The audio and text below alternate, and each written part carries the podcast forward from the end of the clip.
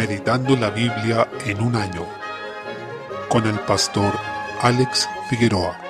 Día 25, mes 7, segunda de Crónicas capítulo 14. Encontramos el reinado de Asa, hijo de Abías, quien gobernó Judá durante 41 años. Se aprecia que el diagnóstico que da la escritura respecto de su reinado es que hizo lo bueno delante del Señor. Parte de esto fue que quitó los altares del culto extraño y los lugares altos, quebró las imágenes y destruyó los símbolos de acera, según el versículo 3. Esta última era una diosa de los sidonios. Además, Asa mandó al pueblo de Judá a que buscase al Señor y que fuese obediente a sus mandamientos. Desde el versículo 5, por consiguiente, el resultado fue que el Señor le dio paz a Asa durante su reinado, esto en cumplimiento del pacto que el Señor hizo con David y también el pacto de Sinaí. Ambos, si los ponemos en perspectiva, nos dicen que si el rey era obediente, el pueblo también iba a ser obediente, y si había esta fidelidad, como consecuencia habría paz alrededor. Incluso cuando este ejército etíope de un millón de hombres y 300 carros vino contra Asa, ciertamente podríamos decir que fue una tremenda amenaza, y humanamente podríamos pensar que habría arrasado con el reino de Judá. Sin embargo, Asa creyó en el Señor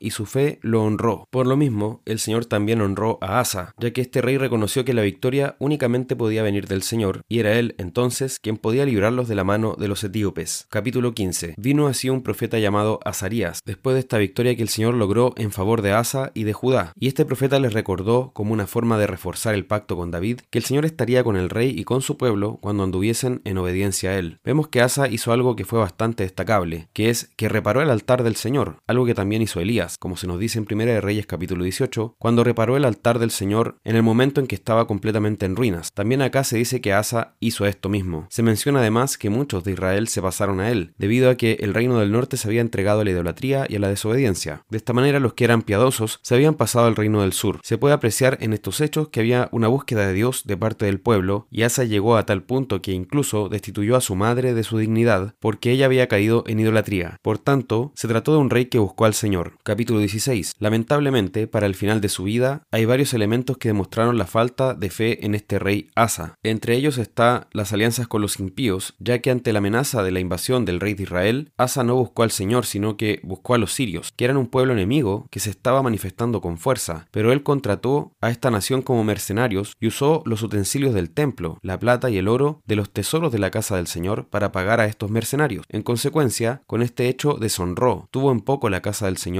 y además al Señor mismo porque no confió en Él como quien lo podía librar, sino que confió en el poder humano y aún de aquellos que habían sido enemigos del pueblo de Dios históricamente, incluso cuando el Señor lo había librado de un ejército de un millón, además de 300 carros. Desde el versículo 7 se evidencia que esto mismo es lo que le vino a decir Hanani, un profeta, quien confrontó al rey Asa por no haber confiado en el Señor, lo que había desatado la ira de Dios en contra suya. Lamentablemente la reacción que tuvo este rey no fue de arrepentirse de sus pecados, sino enojarse contra el vidente Hanani y lo puso en la cárcel. Eso demostró su falta de fe y su orgullo. Desde el versículo 11, Asa enfermó para el final de sus días, y una vez más no buscó al Señor sino a los médicos. Con esto, no se nos está diciendo que nosotros no podemos buscar a los médicos ante una enfermedad, sino que en este caso el problema de Asa fue que él confió primeramente en los médicos, sin poner su confianza primero en el Señor. Por tanto, eso nos habla de la importancia de comenzar bien, pero también de terminar bien. Nuestra vida debe ser hasta el final una demostración de confianza en el Señor, una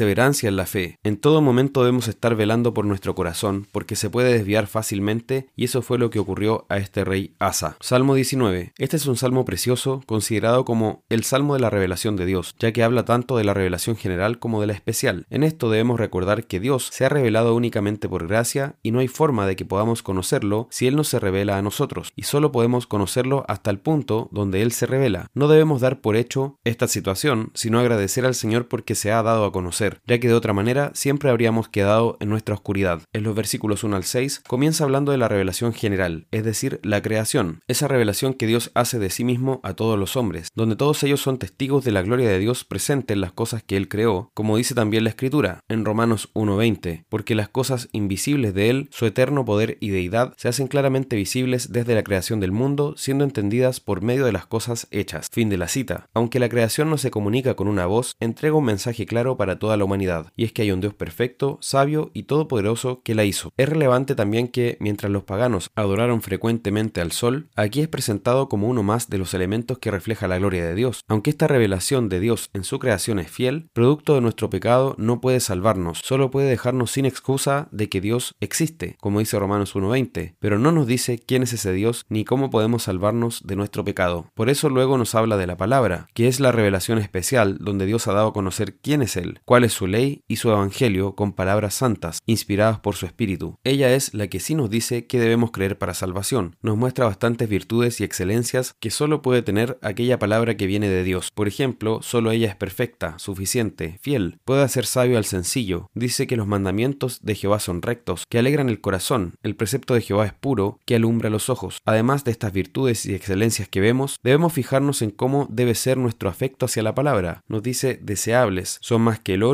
y mucho oro afinado. En consecuencia, aprendemos de esto que debemos desear la palabra de Dios muy por sobre el anhelo de ser millonarios o de disfrutar muchos bienes de este mundo. Y esta palabra es más dulce que la miel, es decir, que incluso aquellas cosas que más disfrutamos en esta tierra y los placeres que son objeto de nuestros deseos. Ninguna de estas cosas es comparable con la dulzura de la escritura. Desde el versículo 12 notamos que siempre debe haber una conexión entre el conocimiento de la escritura y la oración. Se refiere aquí a estos pecados que cometemos y que ni siquiera nos percatamos. Muchos de ellos pasan desapercibidos ante nuestros ojos y observemos que aún por estos pecados debemos pedir perdón al Señor. Asimismo, aquellas cosas que no se ven de nosotros, como la meditación de nuestro corazón, deben ser gratas a los ojos del Señor, debiendo esto también ser parte de nuestra oración. Vemos así que la verdadera religión es una que envuelve todo el corazón, nuestros pensamientos, deseos y afectos, y no solamente actos externos. Proverbios capítulo 20, versículo 1. Aunque el consumo de alcohol no se considera pecado de la escritura, quien se entrega al exceso y además se arriesga a errar por ello, especialmente a través del vino y la sidra, claramente no es sabio. Ciertamente debemos tener en cuenta que el exceso de estas cosas nos quita el entendimiento y puede causarnos graves caídas y pecados. Por tanto, como dice Efesios 5:18, no os embriaguéis con vino, en lo cual hay disolución, antes bien sed llenos del Espíritu. Eso implica no solo hablar del alcohol, sino de cualquier cosa que nos quite la sensatez y la lucidez, ya sea el ocio, el entretenimiento, los placeres terrenales y cualquier otra situación en la que perdamos la sobriedad. Debemos desecharla si hablamos de un exceso y en lugar de eso,